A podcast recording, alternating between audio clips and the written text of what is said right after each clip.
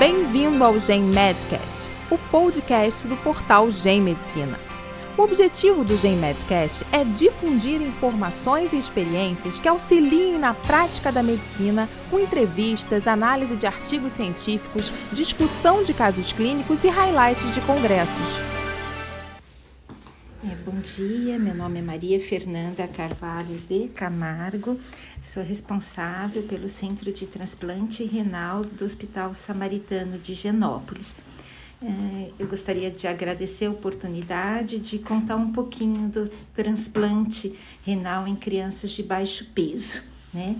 A maior causa uh, da doença renal crônica nessas crianças é a malformação do trato urinário, né? E, e dentre delas é a válvula de uretra posterior.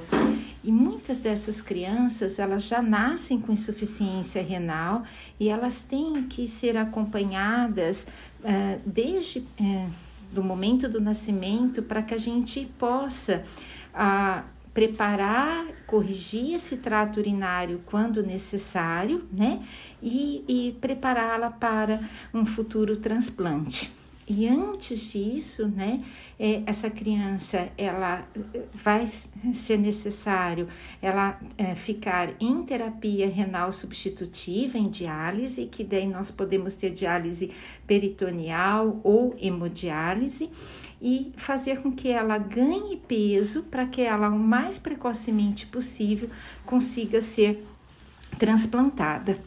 Então, no nosso serviço, no, nós publicamos recentemente um estudo numa revista o Transplantation, que é uma das revistas de maior impacto nessa área, em que nós mostramos os nossos resultados de 2009 até 2017, onde transplantamos 346 crianças, sendo que destas 130 abaixo de 15 quilos e 41 crianças abaixo de 10 quilos.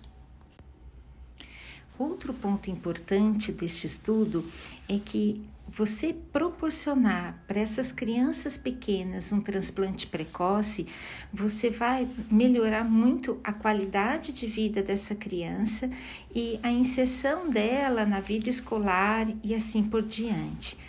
Uh, outro dado de nosso estudo foi que nós mostramos uma semelhança da sobrevida dessas crianças de baixo peso, com um ano de 97% e cinco anos de 95%, semelhante à sobrevida das crianças com peso superior, que foi com um ano de 99% e com cinco anos de 96%. Outro dado importante é que no Brasil existem poucos centros especializados em transplante renal de crianças de baixo peso. E para que isso fosse possível, nós construímos uma rede em que nós capacitamos médicos de outros estados para que eles possam fazer o acompanhamento em conjunto com nossa equipe. Desta forma, a criança vem para nós uh, uh, no momento do transplante ou quando necessário hemodiálise antes, ela transplanta em nosso serviço e depois, em média de três meses, ela volta para o serviço de origem e, paralelamente, nós vamos acompanhando em conjunto.